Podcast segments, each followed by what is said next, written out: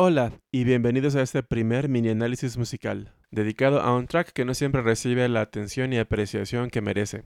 Estoy hablando de Heartland, la canción número 13 de Ratland Hum, que esta semana cumple 31 años. Heartland fue escrita en 84, desenterrada y rechazada nuevamente para Joshua Tree en el 86 y finalmente lanzada en 88 en Ratland Hum.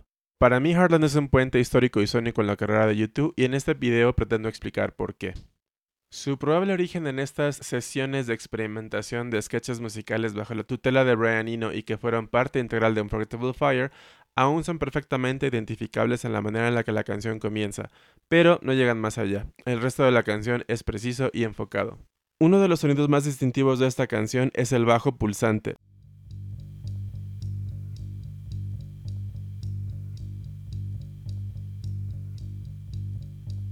Sobre un ritmo marcado solamente por baquetas y encima de todo esto la guitarra melódica y espaciosa de The Edge, con un delay corto haciendo gala de sus famosos arpegios.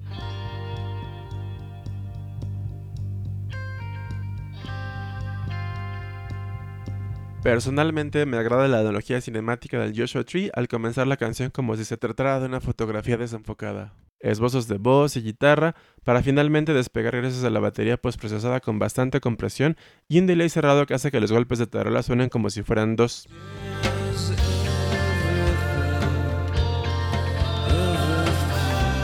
Pero ¿por qué Heartland es tan impresionante o llamativa o interesante o diferente? Definitivamente por todo lo que Bono hace con su voz. Para mi gusto, Heartland es un ejercicio increíble de técnica mezclada con improvisación, creatividad y talento, a lo largo del track pueden escucharse varias aspiraciones antes de cada estrofa. Y me parecen indispensables tomando en cuenta las acrobacias vocales en las que Bono explota su rango dinámico de voz pasando por un inicio suave y mesurado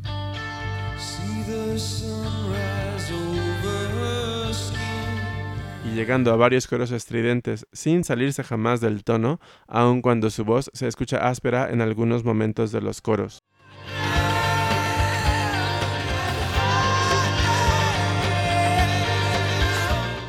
El segundo punto a mencionar es el manejo del micrófono.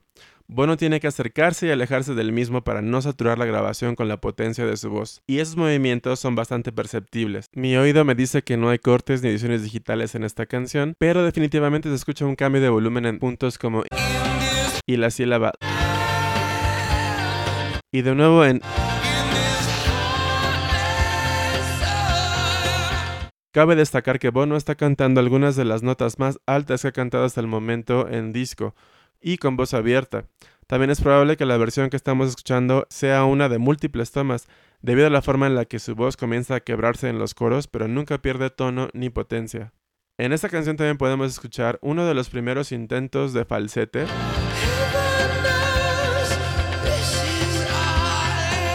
Ese que explotará muchísimo más en el llamado estilo Fat Lady Vocal de Acting Baby y su ropa.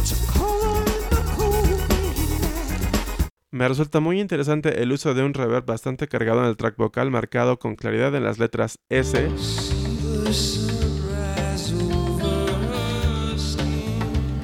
que le da a toda la canción una cualidad muy diferente al resto de las que forman parte de Rodland Home y la coloca en un lugar indeterminado. Pareciera no pertenecer ni a este disco ni al siguiente, y a esto me refiero con que este track es un puente histórico y sónico en la carrera de YouTube, tiene un pie en Rodland Home y un pie en Acting Baby. Otro elemento bastante llamativo e identificable son los coros a dos voces que se escuchan en el canal izquierdo.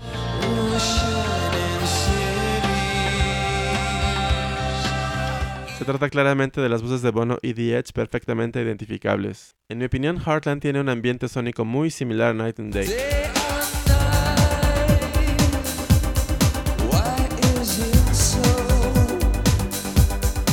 Los instrumentos y voces suenan muy similares en ambas canciones y para mi gusto las dos son ejemplos muy interesantes de lo que estaba por venir en Acting Baby y Sue TV. Vocales de Bono más controladas, estrondosas y potentes, melodías en la guitarra mucho más concretas, enfocadas y ambiciosas, líneas de bajo que no solo acompañan a los acordes sino que ahora le dan carácter y le echan a andar, y muchísima más creatividad y talento técnico tanto en ejecución como en grabación por parte de la batería.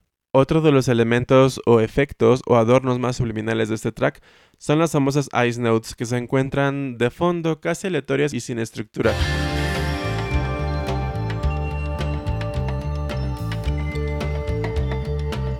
Y seguramente a cargo de Brian Eno. Ese sonido de hecho está muy presente en su disco Apollo Atmospheres and Soundtracks.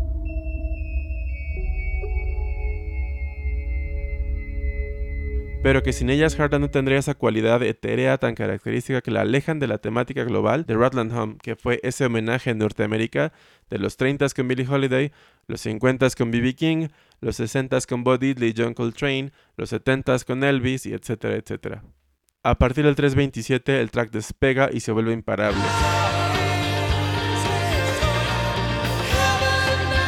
El bajo es el vehículo sobre el que los otros tres avanzan y ya no se detienen. Sus notas pulsantes y constantes marcan desde el inicio del track la urgencia del mismo. Larry toca un patrón muy distintivo y recurrente en su carrera donde combina tarola y tom de piso, muy similar a With or Without You.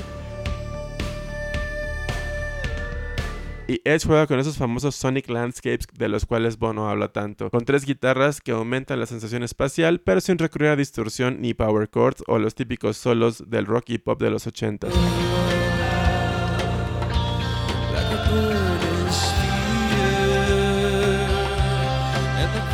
Y Bono parece estar en un verdadero trance, especialmente con los melismas desde el final de la canción.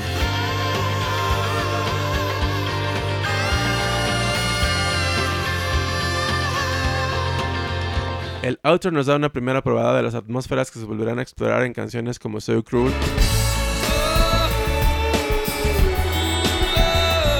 y Ultraviolet.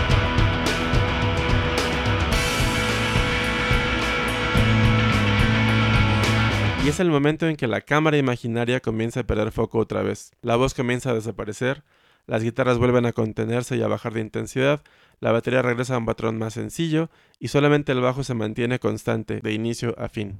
Heartland me parece un track impresionante. Fue una hoja en blanco en la que los cuatro integrantes de YouTube, junto con Brian Eno, decidieron experimentar con sus capacidades, su técnica y su talento durante 5 minutos, con control, estructura y objetivos, a diferencia de Unforgettable Fire.